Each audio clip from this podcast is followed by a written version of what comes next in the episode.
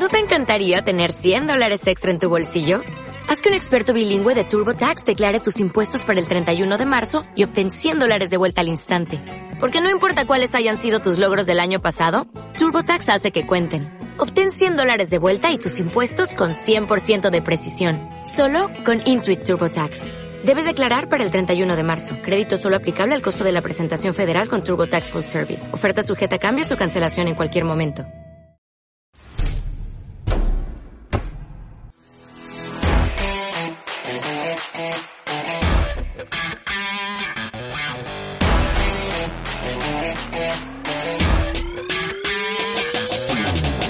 Amantes del fútbol, buenos días, buenas tardes, buenas noches. Le habla Carlos y les damos la bienvenida a un nuevo episodio de Cultura Food, el mejor podcast para todos los aficionados del fútbol. Y me acompaña como siempre Rogelio Urbina. ¿Qué me dice?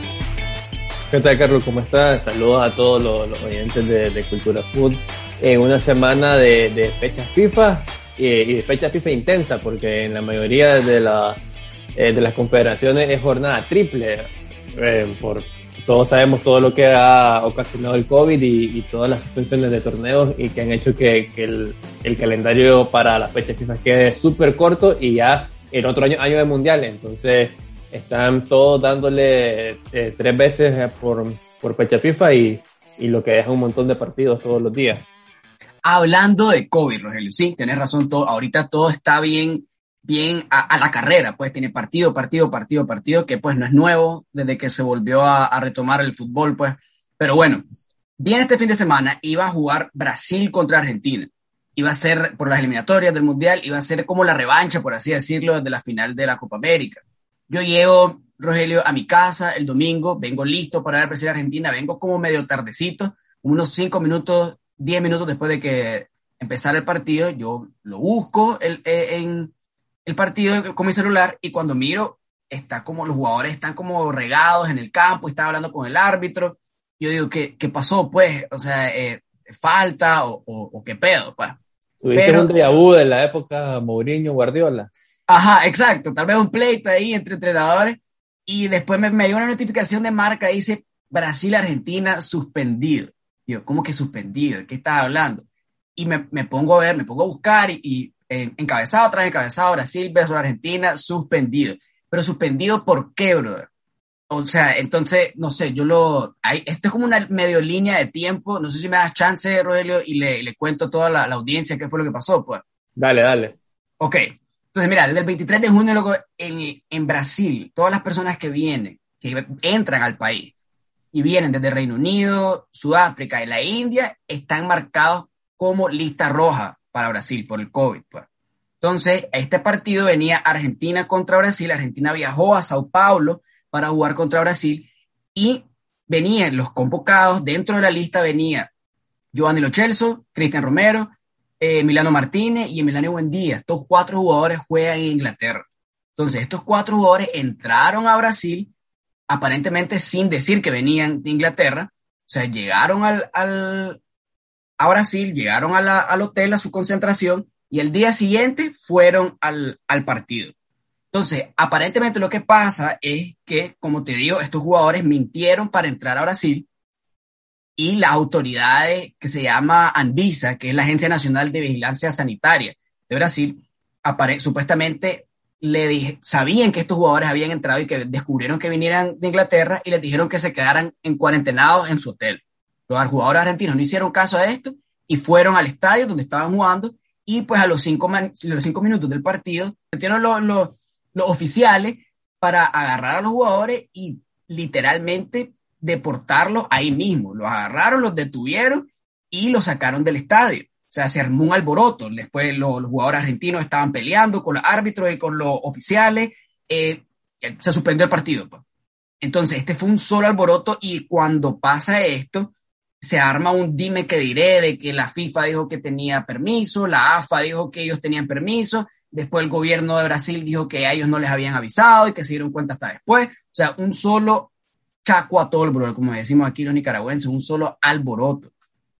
Entonces yo no sé, Rogelio, qué pensás de lo que acaba de pasar, pero que sí fue un solo desastre y para mí esto es como que como que desprestigia al final a la FIFA, que ese es el ente regulador, pues, de, de, de todo lo, de todo lo que está pasando ahorita, que él es el mayor culpable. Pero bueno, no sé qué pensás vos. Sí, eh, eh, en general creo que específicamente a la Conmebol es la que queda peor parada, aunque la Conmebol se escuda diciendo que la eliminatoria las organiza la FIFA y entonces entramos en este lavado de manos de que nadie quiere decir sí, sí fui yo el que me equivoqué, porque aquí, este, eh, y citando a Jack el Destripador, vamos por partes, eh, si mentir en, en, a ver, en, en, ¿cómo se llama? En migración es algo grave, pues. Si, un delito.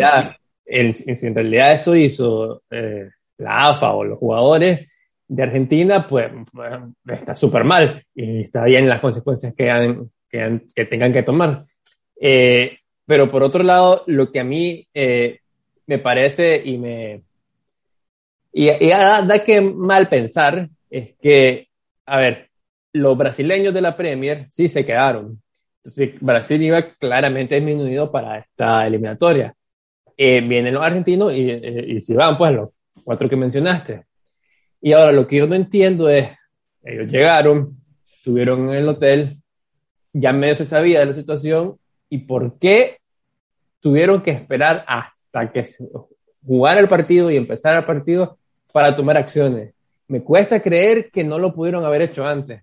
Y entonces, eh, todo este, eh, esta decisión extraña hace que, que, pensemos mal, eh, especialmente cuando venimos de que Argentina le ganó la Copa América en su estadio, en Maracaná, hace unos cuantos meses. Entonces, ¿qué querían? No jugar contra Argentina, no, por la posibilidad de perder porque no tenían a su mejor equipo y entonces ya queda esa, queda eso ahí, que, que si crees en, en teorías eh, y si en Latinoamérica donde suelen eh, darse cosas raras de, eh, en el día a día, pues no sé, queda mal. Yo creo que, que la imagen en general de, de, de, todo esto fue, fue lamentable y, y, nada, espero que algún día de este lado del mundo logremos mejorar y no y no tener estos cuadros que quedan, quedan pena. Estos cuadros, brother, que da vergüenza, o sea, no entiendo. Porque es, vos dijiste algo súper importante. Brasil tiene jugadores en Premier y da la casualidad que Brasil no llamó a sus jugadores, no llamó a Richarlison, no, no llamó a Gabriel Jesús, no llamó a Fernandinho, porque por lo mismo, porque hay una ley que dice que los jugadores que han estado, no los jugadores, esto ni siquiera es deportivo, esto es migratorio, esto es por leyes de COVID, pues que es mundial. O sea, si vos has estado en estos países que yo les dije, Reino Unido, este, la India y Sudáfrica, y vos entras a Brasil, tenés que estar una, una este, con cuarentena obligatoria. Y estos jugadores vinieron, estos jugadores argentinos vinieron y mintieron primero en su declaración jurada, que esto, estos más los van a sancionar. Y segundo, la AFA, la, la Federación Argentina, permitió que esto pasara. Pues, o sea, esto es algo que no, no te, no te, no, no te entra en la cabeza como estos más trataron de meterle un gol al, al, gobierno, al gobierno brasileño, pues, y también el gobierno brasileño que dejara que esto como que pasara, pues, entonces está bien, está súper, está súper raro. Pero al final, pues, los, los que más van a perder, yo te digo, pues, o sea, no hay otra manera de decirlo, son babosos. Emiliano Martínez, yo, el, el, Giolo Chelso, Cristian Romero, y Emiliano Buendía, ellos son los que van a terminar perdiendo más, sí, se desprestigia pues estas organizaciones deportivas, pero estos jugadores ahora van a regresar a sus equipos que, para empezar, Rogelio, la Premier había dicho que no estaba de acuerdo, no quería prestar a sus jugadores este, eh, latinoamericanos, sudamericanos para la eliminatoria de Conmebol, por lo mismo, pues, por, esta, por estos protocolos que hay de, cuarentena, de cuarentena, perdón, y no quería exponerlos al COVID. Eso era deportivo. Lo que acaba de pasar con Brasil es político, pues, o sea, son las reglas del, del, país. Y al final, como te digo, estos cuatro jugadores van a ser multados por su equipo, van a ser sancionados por la liga, es muy probable, y se van a perder más tiempo sin jugar. O sea, por ejemplo, los Chelsea y Romero no van a jugar este jueves contra Bolivia. Entonces, al final, los que salen perdiendo más son ellos. Es un descuido, o sea, monumental. Eh, sí, pues eh, vamos a ver en qué queda. Eh, creo que simplemente se suspendió y, se va a reprogramar. Ahora hay que ver en qué momento se puede reprogramar, porque como veníamos diciendo al inicio, ya no hay muchas fechas. Están haciendo las jornadas triple precisamente por esto.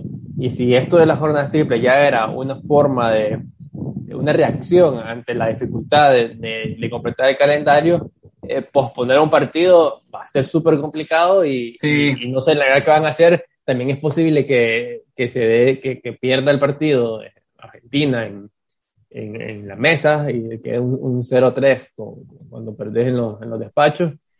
Y, y, nada, pues vamos a ver eh, en qué termina todo este culebrón de la de la mira, con mira ahí, loco. Argentina.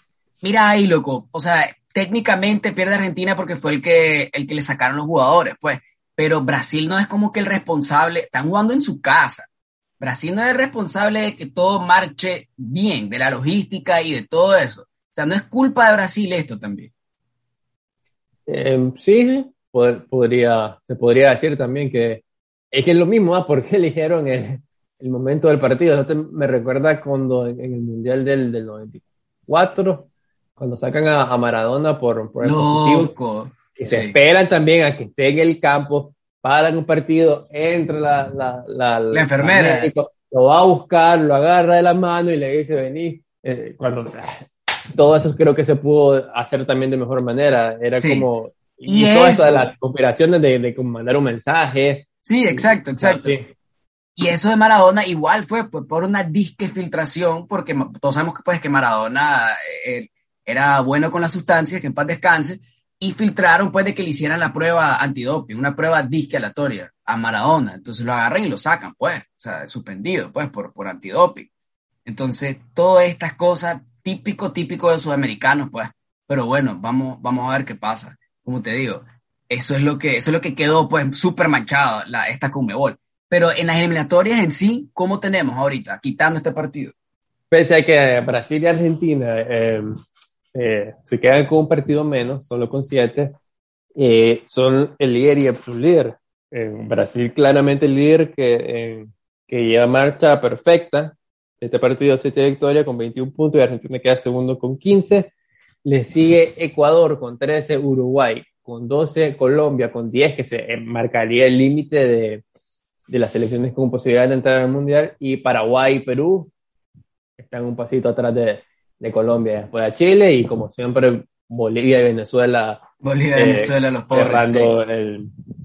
la clasificación dentro de los partidos eh, importantes que hubieron en, en estos días. Eh, Chile empató con Ecuador y, y, Paraguay con Colombia, que se podría decir que son rivales directos para, para estos puestos. Y creo que está bien marcado, ¿no? Brasil, Argentina y Uruguay debería ser el 1, 2 y 3 y ya después para el 4 y el 5 es donde podría haber un poquito de más paridad, aunque yo veo ahí un pasito adelante a Colombia, pero Ecuador está haciendo muy buena eliminatoria. Y para la tercera jornada, la del jueves, eh, destaca el, Uruguay-Ecuador y, y Colombia-Chile, que podrían ser eh, decisivos para, para las aspiraciones de, estas, de estos países eh, de cara a Qatar. Sí, y yo creo que Uruguay, mira, lo que es Uruguay, Colombia, este, y Chile ya bajaron el nivel bastante. O sea, Uruguay tiene, ha tenido a un Cavani y a un Suárez que no han podido agarrar el ritmo que es, han, estado entre lesiones y ya están viejos, pues, la verdad. Colombia igual, para mí Colombia es una, es una, me da una tristeza Colombia porque estaba James, estaba Falcao, dos jugadorazos que nunca pudieron este, estar juntos, pues, en, en, en los mundiales en el primer mundial se lesionó este, Falcao y en el otro mundial se lesionó James. Entonces ya, ya no es lo mismo, pues. Y Brasil, dentro de todo, para mí no está en su mayor, su mayor capacidad también. O sea, sí, está, ha ganado todos sus partidos, racha perfecta, pero este partido otra vez para mí lo hubiera ganado Argentina. A mí me gusta, me gusta bastante, bastante Argentina. Ganó la, la Copa América, yo creo que ya este, ya Argentina como que ha agarrado su ritmo, ya tiene su once inicial, su once fijo, y ya creo que no solo para la Comebol, pero yo, tal vez no pasa de primero en la Comebol, pero yo creo para el Mundial lo miro pues un contendiente súper, súper importante. Eh, yo no creo que nadie de Comebol llegue a, a semifinales siquiera del Mundial. Yo veo cuatro europeos en, en la semi de Qatar, al menos que haya un sorteo en el que Brasil o Argentina, que son los únicos que pueden llegar, sí, lo único, lo único. No, se encuentren a un Inglaterra, Francia, eh, Bélgica, eh, Italia, eh, Alemania. Creo que todo eso parte con, con ventaja estas selecciones europeas que creo que, que por plantilla son muchísimo mejor que, la, que las sudamericanas. Y, y, sí, solo para terminar con, con, con los eh, que completan, que completarían los cinco que, que harían de Conmebol, yo creo que el principal problema, especialmente de Uruguay y Chile, eh, fueron que no, no, no, lograron o no están logrando encontrar ese recambio de la generación eh, altamente competitiva que tuvieron ellos dos con, con jugadores como Cavani, Suárez eh, o en caso de Chile Arturo Vidal. Alexis Sánchez. Alexis Sánchez no, no, no, no tienen ese nivel los que vienen y ahí se ve el bajón. Creo que Colombia todavía ha tenido, estado sacando varios jugadores, creo que es la que se ha mantenido más estable, pero pero sí, eh, eh, creo que es un escalón para mí bastante eh, resaltado de Brasil, después Argentina y después todos los demás. Sí, mira, yo creo que tenés toda la razón, loco. O sea, yo te puedo discutir pues desde lo que puede llegar a ser Argentina o Brasil, pero en los últimos años, pues, históricamente los que están mandando son los europeos, pues. O sea, ¿cuándo fue la última vez que ganó un sudamericano mundial? 2002, ¿no? Y la última vez que llegó, que un sudamericano a la final fue 2010, pero no, 2014, no, 2014 Brasil, sí. 2014, ¿no? Que fue Argentina en la casa de Brasil, pero pues. Y no, solo eso, las semifinales fue en ese en Brasil en 2014 llegaron Brasil y Argentina y de ahí fue el 2010 Uruguay que se metió porque le tocaron un cruce bastante accesible y le costó un montón con Suárez armando en el último minuto.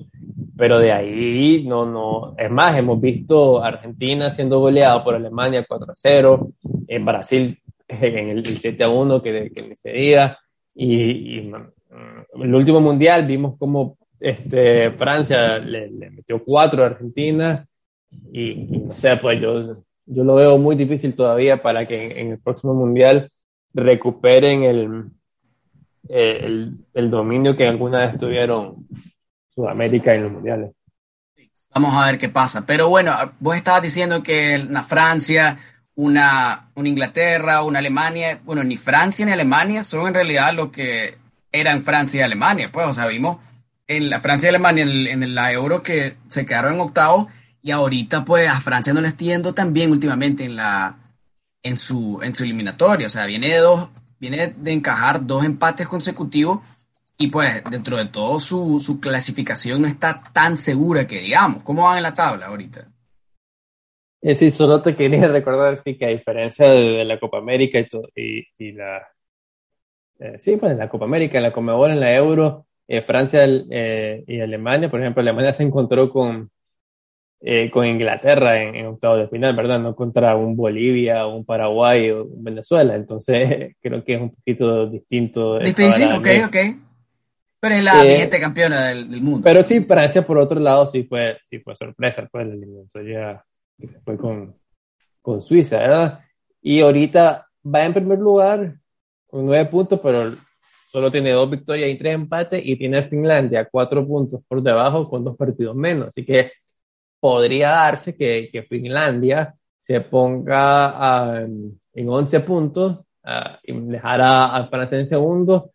Y lo que destaca de la eliminatoria de la UEFA es que, pese a que tenés muy probablemente dos, tres partidos bastante sencillos que terminen goleando, eh, si tenés una noche mala y quedas segundo, ya vas para el repechaje, pues tenés muy poquito margen de, de error y entonces en el repechaje ahí sí también te podría tocar eh, no sé, un España, eh, un Portugal, eh, un Holanda y, y al final sería un partido incómodo.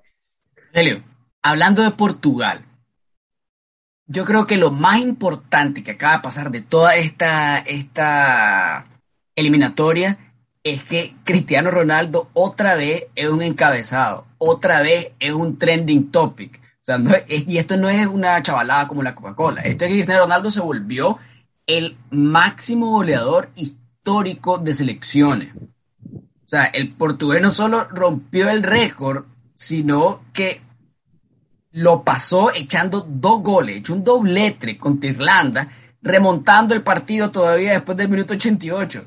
O sea, la, la capacidad que tiene Cristiano Ronaldo de crear momentos de, de, película en, en, su vida, bro, donde, o sea, todo el mundo está aquí como espectadores, se está tirando la, la, la capacidad de que, la capacidad física que tiene Cristiano Ronaldo y la capacidad mental también de a sus 36, 37 años seguir haciendo historia. Pues, o sea, eh, va más allá de lo que yo puedo entender, lo de Cristiano. Es increíble. Y que, y que empezó fallando un penal. En, el primer tiempo, 0 0, falla el penal. Eso es lo que te para, digo. Para que el récord no, no, no, se lo, los haters no le digan que fue penal, lo falla y se espera en los últimos cinco minutos para para darle vuelta a, al partido que si no hubiese pasado, Portugal se hubiese complicado bastante el pase también, ya que ahorita está empatada en primer lugar con Serbia con 10 puntos, le faltaría el, partido contra, contra Serbia para definir el primer lugar, pero si ya eh, hubiesen pinchado contra, contra Irlanda, eh, a Serbia le hubiera bastado un empate para mandarlo al repechaje, y como, como siempre te digo, pues en el repechaje eh, se te podría dar. Se complica, se complica. Es que te podría encontrar, mira, España está en una situación difícil, está un punto por encima de Suecia con dos partidos menos. Entonces España podría ir al repechaje. Eh, Italia lo mismo, está a cuatro puntos de Suiza, pero tiene dos partidos menos. Entonces Italia también podría estar en un repechaje. Te podría encontrar en repechaje a Suecia, a Italia, a República Checa, que fue un rival eh, peligroso en la Euro, lo hizo bien y, y, el grupo G, por ejemplo, tenés a Turquía con 11 puntos, eh, Holanda o Países Bajos ahora con 10 y Noruega con Erling Haaland también con 10 puntos. E incluso en el H, Croacia podría estar segundo, el último es, eh, subcampeón del mundo. Entonces, eh, creo que todas esas selecciones tienen que ponerse serias y, y asegurar el primer, el primer puesto para no, para no pasar suspenso. Sí, sí, no, tienes toda la razón. Y bueno, ya todos nos acordamos de esa repechaja de Portugal con Suecia que Cristiano marcó tres goles y, Ibrahimovic, o sea, hizo dos. O sea, fue, una, una rivalidad de ese partido increíble. Pero solo terminando lo que había empezado, loco, Cristiano tiene 111 goles con sus selecciones. O sea, y después, si vos ves a los otros que, estaban adelante, era Ali Daei de un iraní con 109 goles. O sea, han de haber, o sea, 109 goles, pero como que en amistosos y cosas así, pues no han de haber sido partidos tan importantes como los que tiene Portugal, pues. Digo, entonces, sí está, lo de Cristiano es, es, increíble. Y yo estuve leyendo que Cristiano ha echado más goles después de sus 30 años que antes de sus 30 años. Entonces. Sí, eh, exactamente eso es lo que te, lo que te iba a decir, que antes de los 30 promediaba más o menos como eh, medio gol por partido o un gol cada dos partidos, como lo que era, ver. Y, después de los 30 años cambió y ya promedia lo que promediaba en, en, a nivel de club, después que es casi un gol por partido. Sí, es, una, es una barbaridad, es una sanganada lo que tiene Cristiano. Pero bueno, mira, a al nivel de selecciones, yo, te digo, Rogelio, tanto Francia como Croacia, los dos, lo, el campeón y el subcampeón, yo creo que no son los mismos. Yo creo que de todas estas selecciones, el que ha hecho la mejor decisión fue Alemania con despedir a Joachim Lowe y traer a Hansi Flick. Es un entrenador nuevo, pues, es una selección que igual ha sido súper eh, este, potencia, pero está teniendo ese problema de transición, tanto de entrenador como de jugadores. Entonces, pero tenés a Francia que sigue con Didier Deschamps, tenés a Portugal que sigue con Fernando Santos, que no, ha hecho, no han hecho ese cambio. Entonces, no creo que ni Francia y Portugal vayan a tener un, buen mundial. Bueno, tal vez, tal vez Portugal con Cristiano, pues, pero Francia no tiene, no tiene de dónde, de dónde agarrarse. Pero eso es lo que digo yo, pues, eso es lo que tenemos en la, en la UEFA, aún, todavía falta bastante para que se decidan. Y algo rapidito por decir es que Italia, la Italia de Mancini, la campeona de Europa, acaba de romper un récord también, que tiene 36 partidos consecutivos sin perder. Italia no pierde desde 2018 con Mancini sea, al que están alcanzando ahí fue a la España de, que ganó la Euro y que ganó Mundial y que ganó Euro otra vez. Entonces España tenía el récord con 35 partidos, ahorita le tiene 36. Que empató contra Suiza y en realidad empató contra Suiza, pero Jorginho se falló un penal, entonces hubieran podido ganar, pero, pero bueno, eso es lo que tenemos con, con la UEFA. Ahora seguimos, ahora lo que tenemos es la, la CONCACAF, ¿no? Sí, en la CONCACAF que han habido un montón de empates en esas los dos primeros dos primeras fechas del ahora octogonal, que antes era el clásico hexagonal penal. Eh, y nada, está marcando bastante claro que México, pese a no mostrar un gran nivel, eh, se está encaminando a una clasificación pareciera que bastante tranquila, con dos victorias en unos dos partidos. Y el otro equipo eh, importante, que sería Estados Unidos, que viene de ganarle eh, la Copa Oro y la Nation League a México, empieza de manera dudosa empatando contra El Salvador y empatando contra, Canadá. Y, y, bueno, y también tienen dos empates, Canadá, Honduras y El Salvador. Eh, por otro lado, Panamá eh, tiene cuatro puntos, una victoria y un empate. Costa Rica igual, eh, tiene, queda solo con un punto con la derrota del primer partido. Y Jamaica es el que, el que queda sotanero con dos derrotas en, en, las primeras jornadas. Y destaca que el próximo partido, en la próxima jornada, perdón, destaca el Honduras contra Estados Unidos en Honduras ya le costó a Estados Unidos en El Salvador y puede, puede que ese ambiente hostil que, que es Centroamérica, con también estadios y condiciones que no están acostumbrados los jugadores. son las mejores. porque el, el, grueso de Estados Unidos eh, es europeo, prácticamente hechos en Europa, ni siquiera que, que, debutaron en la MLS y después se fueron. ¿no? También quisieron su carrera de juveniles en Europa. Ese, ese esa adaptación a las eliminatorias, que son sus primeras eliminatorias, podría pesar y, y, sí, sí, y aquí lo tienen que demostrar que, que, no después de estos dos partidos que no, no han arrancado con el pie derecho. Mira, yo creo que tenés toda la razón con lo que dijiste ahí, loco. Tenés Estados Unidos, tiene jugadores muy buenos, pero son jugadores muy jóvenes. Son jugadores que no han tenido esa presión y tener dos empates consecutivos con Weston McKenney, que acaba de dar dio positivo por COVID y, no va a jugar los siguientes dos partidos con Estados Unidos entonces se le complica la, la, cuestión. A otro que se le está complicando es a Costa Rica. Costa Rica lleva una derrota y un empate. O sea, Costa Rica va en séptimo ahorita. Entonces los ticos tienen que buscar cómo, cómo salir adelante. Pues yo digo, yo menciono los ticos porque han tenido, tienen a Keylor Nava, tienen a Brian Ruiz, tienen a jugadores buenos y todos sabemos pues lo que hicieron en el Mundial 2014, sabemos la capacidad de Costa Rica, pero a como están las cosas es probable que, que no avancen, pues, porque los que tenemos ahorita en la tabla son México de primero, como dijiste vos, Panamá, Canadá y Honduras, pero bueno, están empatados con Estados Unidos y El Salvador. sí, yo creo que hay que darle un poquito más de, porque apenas son dos partidos como para, para definir eh, el, o para darse una idea de, cómo podría ser al final este, la clasificación para el Mundial. Pero, pero sí, pues es importante, o sea, yo creo que si, por ejemplo, Estados Unidos pierde contra Honduras, que no es nada descabellado, porque Honduras suele ganar, eh, o sea, es normal que Honduras gane de local en, su, en las eliminatorias, ya ha pasado contra México, contra Estados Unidos, Costa Rica, le pueden entrar muchas dudas a, a, la selección que viene de no clasificar al Mundial, entonces le pueden entrar también fantasmas de complicarse. Yo creo que este es un partido clave para, para llevar la eliminatoria un poco más tranquila. Vamos a ver cómo responden esos chavalos, luego. Pero yo creo que sí, al final México va, va, a salir adelante. ¿Qué es lo que estabas diciendo? Que después de que Estados Unidos eliminara a México en las dos copas que dijiste vos, que el Tata Martino estaba como que en problemas. Yo creo que esto es lo más importante para, para el Tata Martino, la clasificación. Cómo agarra a ese México con la clasificación. Y pues tomando en cuenta que está de delantero centro Funes Mori. Ese Rogelio Funes Mori no juega absolutamente nada.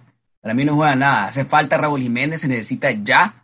Y que regrese también el Chucky Lozano. Pues ya con esos dos jugadores eh, es distinto México. Pero bueno, eso es lo que tenemos de la CUACAF, ¿no? Sí, básicamente sí. Y pues nada, yo espero que, que, mejore también Funes Mori para que ponga en, en alto el nombre de Rogelio y el fútbol. sí, vos, yo te, te, vi, te vi, lo, cuando dije Rogelio, hoy, hoy, hoy él fue Mori, hombre, él fue Mori, pero pues ahora que lo, lo decís ya entiendo la, la relación. Pero, ajá, eso es lo que tenemos con la CONCACAF. Ya eso, ese es el fútbol que tenemos ahorita. Ahora hay otra cosa que hay que, que queremos hablar, queremos compartir con ustedes, que es el, un mercado de fichajes que se acaba de cerrar. En realidad se cerró el domingo pasado, ¿no? Eh, ¿Este domingo? No, el pasado domingo. No, no, o sea, se cerró, oficialmente se cerró el, el, lunes, lunes, Ajá, el martes pasado. el martes 31 habían, creo que en, Inglaterra creo que dan un par de días más, pero han habido movimientos en, en otros en otros eh, países fuera de, España, Inglaterra, Francia, que son los, los, más comunes, Italia, que, que cierran 31, y, y cuando vos pensabas que ya se había acabado todo, han habido su parte de movimientos que, que han seguido eh, saliendo, movimientos random, como que Falcao y Pastores van a estar en el Rayo Vallecano y en el Elche, eh, en la Liga Española. Eso sí creo que nadie lo vio venir. Eso, eso no lo veía venir para nada, bro. Y, y, y, el Barça que logró sacarse a Pjanic, otra cosa que creo que nadie pensaba que, que iba a pasar, eh, que para, para Turquía, para Besiktas, si no me equivoco. Sí, para Besiktas, sí. Y, y, eso ha sido como, como la sorpresa, más allá de los nombres más importantes de, este mercado, que fueron el movimiento de Messi al, al Paris Saint Germain y el de Cristiano al, Manchester United, y el no fichaje de Mbappé, que fue el, el, el nombre más televisado O, más mediático en todo, en todo este mercado de, de fichaje. Al final el tic-tac, tic-tac se acabó y... No existe, no existió. Y la, y la tortuga quedó Quedó en París. Quedó en París, que, pues, bueno, Rogelio, yo te dije esto a vos, que la, la audiencia no sabe, pero vos hicimos una apuesta. Y pues, disculpame lo que lo tengo que decir, yo gané, se quedó Mbappé en el PSG. Yo dije que se iba a quedar eh, Mbappé en el PSG, o dijiste que se iba para el Madrid, y no se fue.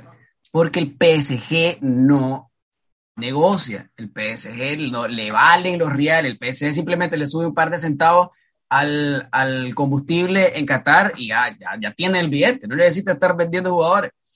Porque Mbappé el año que viene se termina su contrato que ya dijo que no va a renovar, que no va a renovar, y es probable pues que, que llegue la, la, temporada pasada, pero sin Mbappé, el Madrid ya, ya queda pues no, es otra, otro mercado de fichaje fallido y otro mercado de fichaje en el que no se refuerza lo suficiente y quién sabe otro nadaplete. Pues vamos a ver, lo único que llegó fue David Alaba y ese camuflado de, de Camavinga de, por parte de, de, Florentano para, para aunque sea un premio de consolación ahí al suave, que vamos a ver cómo le va. Yo le esperaría mucho de él. Eh, bueno, tiene 18 años y rompió con 16. Eh, lo quería tanto el Manchester United como el París. Eh, y se lo terminé ganando el Madrid, que ha un par de temporadas ya sonando, así que no creo que haya sido un premio de consolación o algo camuflado en base a que no se dio lo de Mbappé, pero creo que ya sigue trabajando y, y, que lo consiguió y me parece un buen refuerzo de cara, de cara al futuro, que es importante renovar en, en la zona media. Ahora, por otro lado, yo no considero que, que el mercado de media ha sido tan malo, sí me parece que, que el, el si lo vemos desde que lo que se vendió y, lo que, y el objetivo principal del Madrid que, y que trabajó para, para alcanzarlo, que era obtener a Mbappé y al final no lograrlo, pues sí queda, sí es una derrota para, para Florentino en ese sentido, pero eh, si lo vemos en, en, David Alaba, era probablemente el agente libre más codiciado en, en este mercado y se lo llevó al Madrid y entonces no lo veo tan, tan mal. Eh, la salida de Barán sí, em, debilita la línea defensiva. La de Ramos para mí no.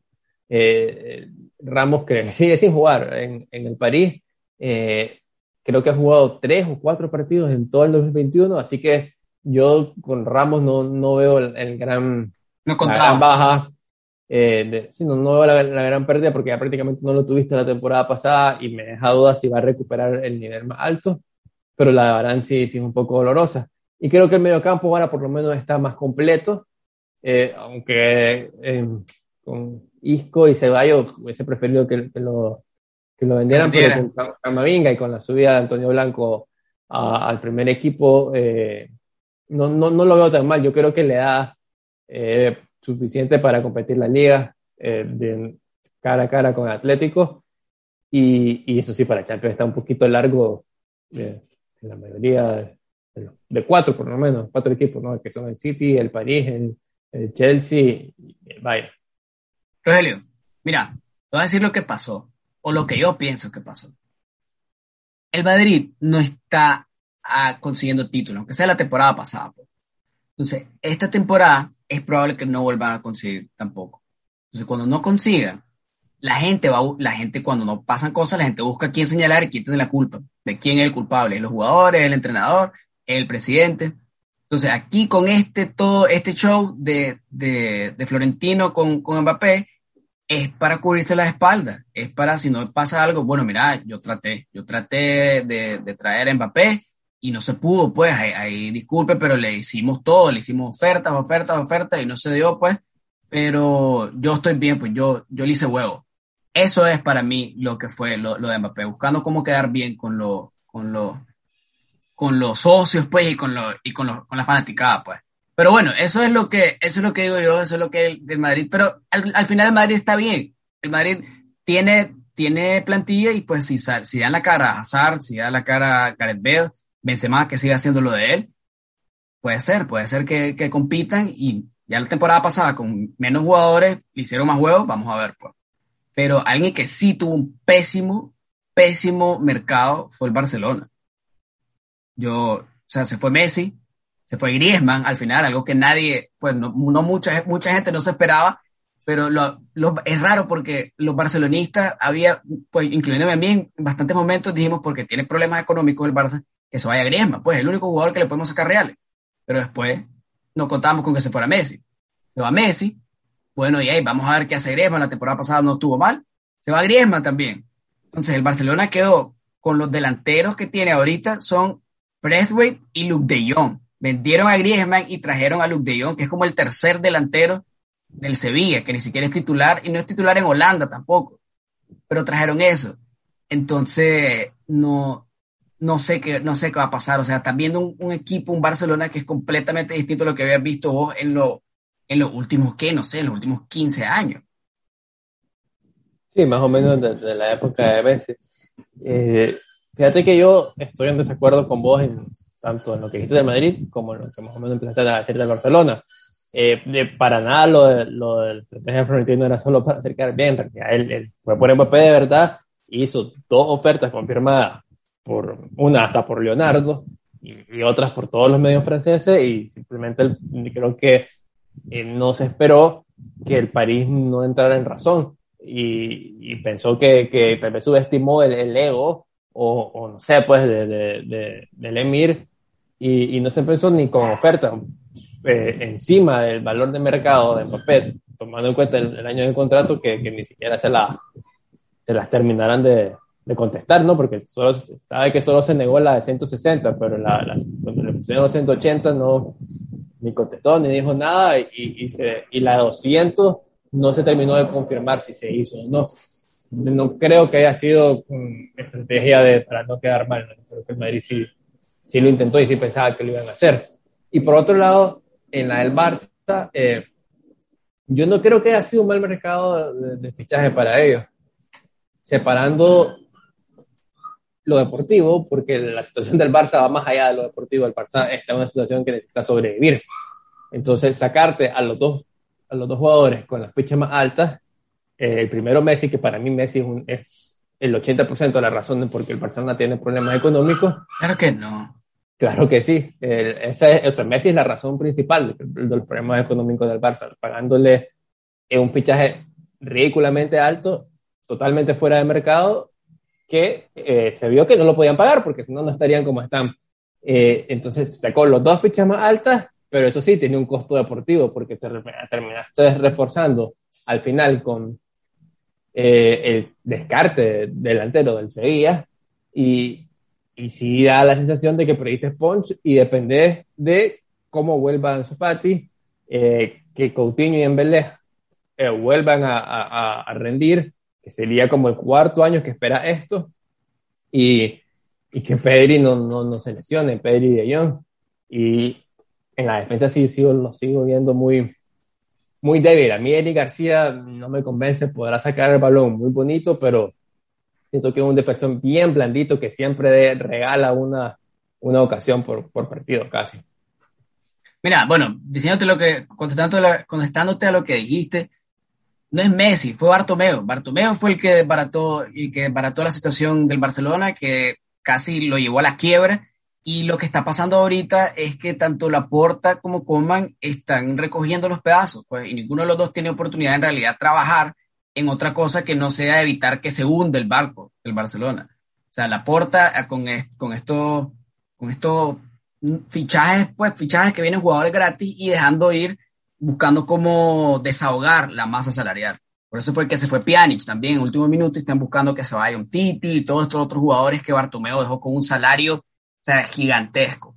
Y Coman no ha tenido la oportunidad en realidad tener una plantilla estable. Tiene la, la, la, temporada pasada que lo agarraron a él como el, como el villano, donde se fue Suárez, donde se fue Arturo Vidal, donde se fue Rakitic, y ahora en esta donde se la desmantelaron, pues, y quedó con jugadores, pues, como dijimos, De Jong y Pretwell. Pero más allá, viendo la luz al final del túnel, yo creo que el que si se recupera Agüero y tenés un Agüero bueno, que ese ya jugador ya no lo hemos visto todavía debutar. Yo creo que entre Agüero, Depay y Ansu Fati tenés 30 goles, fijo. Entonces yo creo que ahí el Barça tiene algo de donde sacar.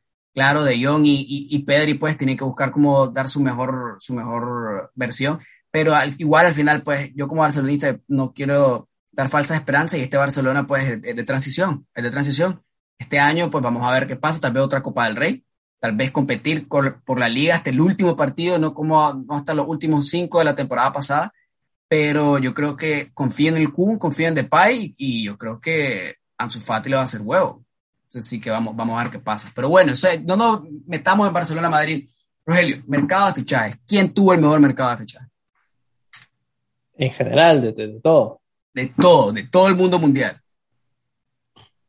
Eh, para mí, el primero es el Manchester United y el segundo el Chelsea. El Manchester United porque agarró a CR7. No es que le quitaron el número a Cavani. Mira, Cavani, disculpame, brother, pero tienes que dar el número. SR. Bueno, Cristiano dijo que agradeció que Cavani se lo cedió. No, no, no, no, hay nada, nada, no se dio absolutamente nada, bro. Yo creo que va más allá de, simplemente, bro, hacer el, hacer el volado, es Cristiano. Yo creo que el impacto mediático y la marca de Cristiano y los billetes que genera el hecho de que sea CR7. Supuestamente rompió el récord de, venta de camisetas del United en las por supuesto, cuatro horas cuando confirmaron que se iba a quedar con el 7. Sí, nadie, nadie va a querer comprar, o sea, sí, claro que lo va a comprar, pero no es lo mismo comprar CR, la Cristiano Ronaldo, el 7, que Cristiano Ronaldo, el qué, el, ¿cuál hubiera agarrado? ¿El 23 o el, el, idea, la verdad. El 14, por CH14, por mi chicharito. No, no sé, no sé cuál hubiera, cuál hubiera agarrado. Pero el Manchester United con CR, bueno, ahora te saco con esta pregunta. ¿Qué equipo puede sacar? ¿Quién va a tener más éxito o qué equipo se reforzó más con la llegada de estos dos astros? Porque estamos viendo un mercado de fichajes donde se movió Cristiano y se movió Messi. ¿Quién sale ganando más, el PSG o el Manchester United? Manchester United para mí.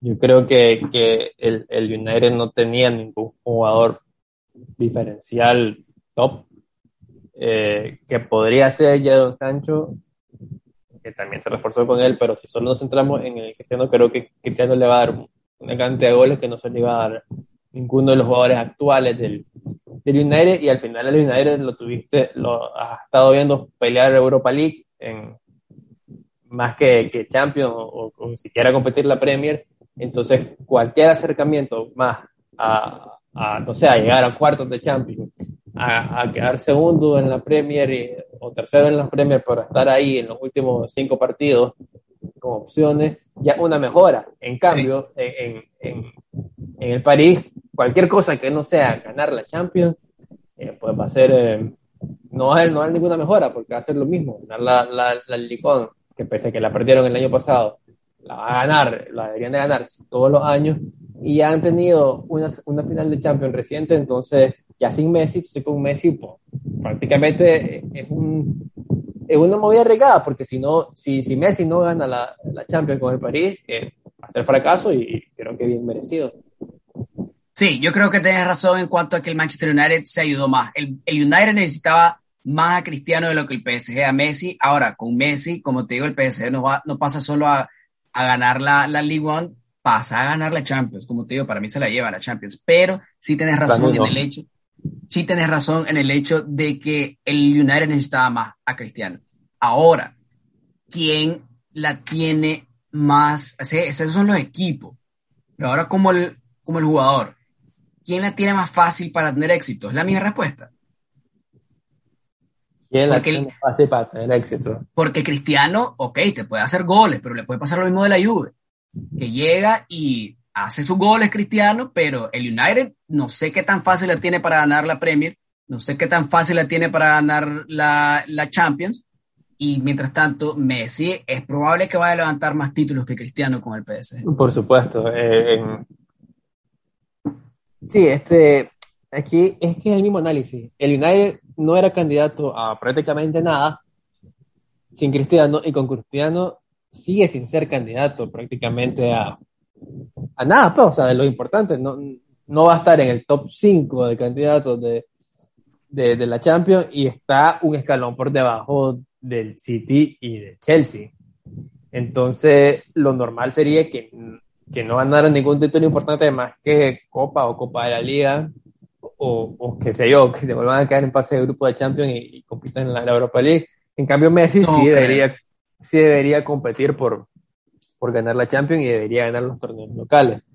Eh, entonces, mm, ¿quién tiene más posibilidades de ganar título? Evidentemente es Messi. Y eh, y si, si Cristiano logra, o sea, vamos a poner un escenario de que el, el United gana o la Premier o la Champions, cualquiera de las dos, el mérito de Cristiano va a ser sí, sí, mucho más que el de Messi si terminan ganando eh, la Champions. Porque también el, el, el, PSG se reforzó, aparte de Messi, con varios nombres importantes, como son Donnarumma, Sergio Ramos, Ashraf Hakimi, Vignaldum. Entonces, eh, es que no hay color, pues el, el PSG es segundo favorito o el primer favorito para, para ganar la Champions. Sí, yo creo que tenés toda la razón. Eh, tiene la tiene más fácil Messi, pero con lo que sea que gane Cristiano va a ser mucha más, más bulla y va a ser más, le van a dar más mérito pues a Cristiano porque es, es, evidente que no la tiene tan fácil como Messi. Creo que como para, para, para poner una frase que lo, que lo resume, creo que Cristiano tiene mucho más por ganar no, no necesariamente mucho más posibilidad de ganar, tiene mucho más por ganar y Messi tiene mucho más por perder, porque cada cosa que no haga eh, va a quedar mal Messi. En cambio, las expectativas con Cristiano creo que son menores. Sí, es probable. Tal vez, no sé si las expectativas sean bajas de Cristiano, porque Cristiano tiene que volver a rendir. Sí, del United, así es, del United, así es. Pero bueno, aparte del United, yo creo que hablan de delantero, alguien que está bien low key, que no se habla mucho, pero es Lukaku en el Chelsea, loco. Yo te dije, Lukaku llega a agarrar este Chelsea, que ya es un equipo peligrosísimo, y lo eleva, brother, y lo vuelve un candidato a todo ahorita. Para mí, el primer, primer candidato a la Premier, por encima del City, que lo único que hizo el City fue comprar a Jack Grealish, que para mí es, es un despilfarro clásico de dinero del City por un jugador que no vale ni la mitad. Bueno, sí, en transfermar que estaba valorado en 65 millones de euros y pagaron el doble.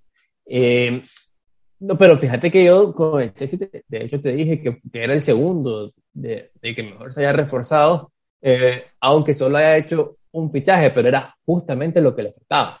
Eh, ah, bueno, bueno. Que, ganó la Champions. Sí, sí, sí, pero. Y toda la línea ya está. Saúl no lo. Es gula, es gula, Saúl, es gula. Eh, es ahí para, para rotación. No, no, no, veo a Saúl quitándole puesto a, ni a Cantena ni a Virginia. Ni a Kovacic. Ni a Kovacic, sí, sí, sí. Entonces yo creo que con Lukaku eh, era justamente lo que necesitaba y, nada, ahora tiene a Lukaku en la banca Timo Werner y, y toda la base sólida de las dos líneas de medio campo y defensa que, que fue lo que, lo que lo hizo ser de, para mí la característica principal que del Chelsea que era un equipo sumamente complicado de ganarle. Trabado, trabado. Sumamente complicado de ganarle. Era un equipo incómodo en todos los aspectos y ahora tiene a, a, una bestia goleadora como Lukaku. Y por eso te digo que a mí lo que no, yo al París, yo no creo que el París ni siquiera llegue a la final de Champions, yo creo que se va a ir antes porque yo no veo compatibilidad en, en, Messi, Neymar y Mbappé. Eh, ninguno de, esos van a, a presionar ni a bajar a defender y el París va a quedar descompensado que no importa en la liga francesa, puede ganar 5 a 3, pero cuando te toque un equipo de verdad, ya te va a costar meterle goles y va a estar igual de descompensado en defensa. No, yo creo que no le va a ir por a Mbappé, a Messi, a Neymar, no le va a costar ni un equipo, a ni un equipo meterle goles. A ni uno, a ni uno. Yo, creo que Chelsea, yo eh, estoy, estoy, o sea, si, si, se hace eliminatoria, estoy más seguro que, que van no, no, no, goles de, del PSG y que lo va a eliminar el Chelsea estos tres, fácil. Estos tres jugadores, los, los, buenos se entienden con los buenos, brother. Estos más van a, van a ser decía de, los Galácticos y, y, fue una de las peores épocas para mí como madridista. Tal vez ah, estoy un traumado con eso, pero pero, no, es distinto, pero es distinto, pero es distinto. Los Galácticos no tenían contención como paredes, ni tenían un jugador como Wijnaldum que anduviera corriendo. Pues, o sea, los Galácticos no tenían a nadie defensa. Y tenían atrás a Pavón, a Elguera. ¿Quiénes eran los defensas de los Galácticos? Ninguno de los tres de arriba es un delantero centro puro. O sea, solo ahí vas a tener que improvisar en una posición medio rara. Eh, Messi solo camina. Neymar ha estado jugando como más de enganche últimamente. Entonces. Entre Messi y Mbappé tenés 60 goles, Rogelio. 60 goles en liga. Messi y Mbappé. Y después tenés no, no, está bien, en liga, está bien. O sea, yo no, no, no. Yo, es más, vas a ver que va a quedar segundo en el grupo. El sitio va a ser el primero. En su grupo, en su. Ok, ok. Programa del 6 de septiembre grabado. Rogelio dice que queda el City de primero. Carlos, que, que el PSG de primero. Ok, ok.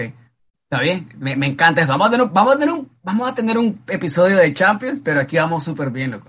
Yo creo que el PSG queda, queda primero. Como te dije, estos jugadores no necesitan defender, Rogelio. El poderío ofensivo es tan abrumador que eh, van a echar ocho goles. Tal vez le echen tres o tal vez le echen cuatro, pero van a echar ocho. pero sí. Eso va a funcionar contra todos los equipos del mundo menos cinco o seis y ahí son los que van a encontrarse en Bueno, bueno, vamos a ver. Yo creo que al City, al City le agarran y la, no le van a pasar por encima, ok, no voy, a, no voy a exagerar. Pero el City otra vez no se reforzó. Y si este Rubén Díaz no es el central que fue la temporada pasada, que lleva una temporada así, y John Stones no es el mismo central, no es lo mismo.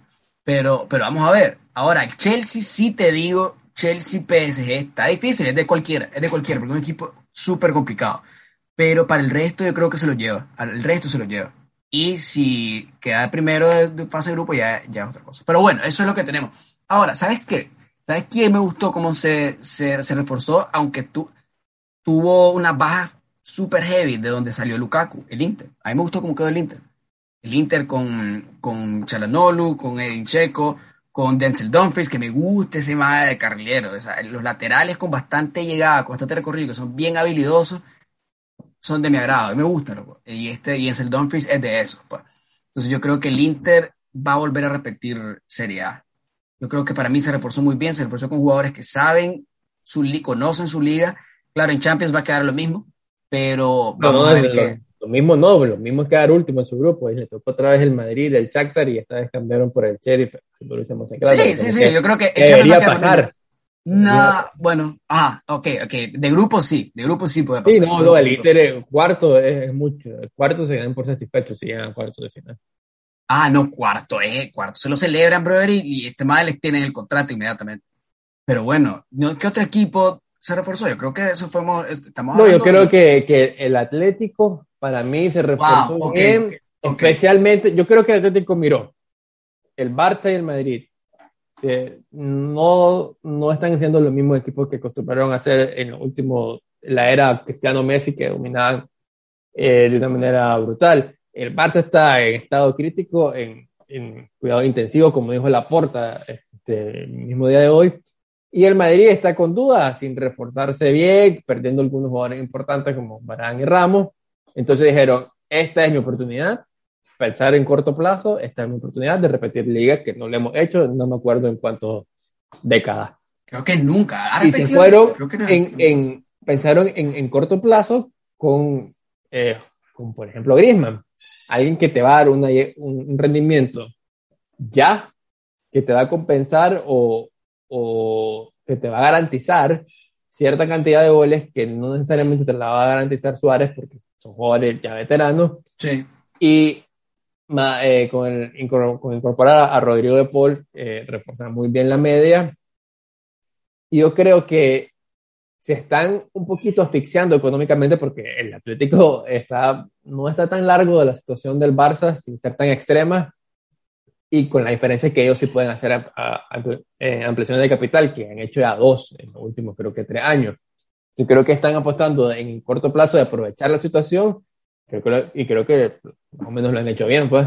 Ahora tienen, si vos ves arriba, tienen a Luis Suárez, a Correa, a, a Carrasco, a Carrasco, a Grisman, a Joao Félix y al brasileño este que compraron también al final de, Mateo Cunha, algo así, algo así. Eh, que era el delantero de Brasil de, eh, de la Olímpica, si no me equivoco. Okay. Entonces, ahora, ahora tienen hasta un sobre un overbooking, como dicen los españoles, en, en arriba. Entonces, podrían compensar la dependencia que tenían el año pasado en gol de Suárez o Llorente, prácticamente. Mira, ¿y crees que puedan pelear la Champions? No, no lo veo, no lo veo, la verdad. Es que, es que yo veo una escalera bastante marcada de lo que te dije. Chelsea, City, PSG, aunque creo que no lo van a ganar, Bayern y, y hasta el Liverpool, que ya está recuperando a sus jugadores de, de defensa, que antes de eso era el mejor equipo de Europa, era el Liverpool. Sí, sí, sí. Entonces yo creo que hasta ahí le, le costaría, no, no, veo ni... Sí, el, el, cholo, el, el cholo del Atlético son la moneda al aire, bro, para todo. Yo diría que se la va a ganar el Atlético la liga, fijo, pero vas a ver que va a tener momentos de susto y de momentos vamos a pensar que la pueden perder. En la Champions es así y lamentablemente en la Champions no puedes hacer así de, de inconstante, tienes que ser fijo, fijo. Y ese es el problema del, del, Atlético. Es demasiado, sufre demasiado. Y a, y a, veces sufre más y pierde, pues, especialmente la Champions. Pero yo espero, Rogelio, espero que en realidad domine la liga el, el, Atlético. La, no, yo espero que se la lleve el Madrid. No, no, pero es que, pues sí, yo, yo estoy, estoy hablando de algo que, lo, que se puede y lo que, se no, lo que no, perdón. El Barcelona no puede ganar la liga, el, el Madrid tampoco. No la puede. No, el Madrid sí, por favor. Madrid, sí, no, no, no, estando, estando con el Atlético, el Atlético es más peligroso ahorita. El Atlético, es más tiene más jugadores. sacó dos puntitos el Madrid la temporada pasada, el Madrid con récord de lesiones. Sí, sí, sí. No sé, pues, o sea, yo no, no, veo mucha diferencia. El Atlético Pero el Madrid decía mal. El Madrid decía Sí, esa es la duda principal. Es más, si, si se han hubiese mantenido, no tendría dudas que el Madrid debería ganar la liga, como la debió haber ganado la liga pasada también. Eh, pero mira, ojo, el Atlético, primer partido, ganado uno, minuto 85, y Aspa se lleva Black y falla sin portero. Eh, es el Atlético, ese es el Atlético. 1 a 0, porque Keiko Casillas sale mal y, no despeja el balón. Y empata en el último minuto con el Villarreal con un autogol en una sesión de cabeza al portero que Rulli estaba a 3 metros eh, fuera de su posición y Mandice la sede sin ver que no venía nadie atrás. Y así, eh, por pura, o sea, cada partido se sido un error del, del, del, rival. Entonces, ojo, pues, no, no, no, está tan, yo no lo veo tan, tan claro que al, Atlético. Y el Madrid va líder, por cierto. El Madrid va líder, por cierto, pero con los mismos puntos, ¿no? Que todo. Sí, pero líder. Ok, ok, está bien. Mira, ese es el Atlético. Así pasa. A veces pensás que no va a ganar, a veces se mira, se mira débil, pero termina ganando y ahorita se lo voy a poner así, pues, más light. Es la mejor, si la temporada pasada era la mejor época que tenía para llevarse la liga. Este simplemente es mejor. Porque tienen a más, más todavía más, más armados. Pero bueno, eso es lo que tenemos de programa. Creo que ya como que nos pasamos ahorita al suave. Como siempre, gente, suscríbanse al podcast, por favor. En Spotify, en cualquier plataforma de su preferencia estamos. Solo escuchen la Cultura Food y suscríbanse y síganos en las redes también. Pero bueno, ¿qué le vas a decir a tu gente, Rogelio? Nada, lo mismo, eh, lo esperamos en el próximo capítulo y ya este fin de semana que viene regresa al fútbol del club, es el que es el mejor y la otra semana regresa el mejor torneo de todo. Perfecto, bárbaro. Buenas noches, gente. Nos vemos. Bye bye.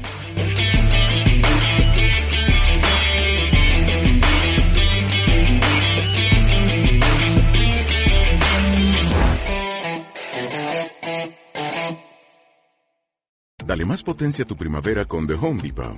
Obtén una potencia similar a la de la gasolina para podar, recortar y soplar con el sistema OnePlus de 18 voltios de Ryobi desde solo 89 dólares. Potencia para podar un tercio de un acre con una carga. Potencia para recortar el césped que dura hasta dos horas. Y fuerza de soplado de 110 millas por hora. Todo con una batería intercambiable. Llévate el sistema inalámbrico OnePlus de 18 voltios de Ryobi. Solo en The Home Depot. Haces más logras más.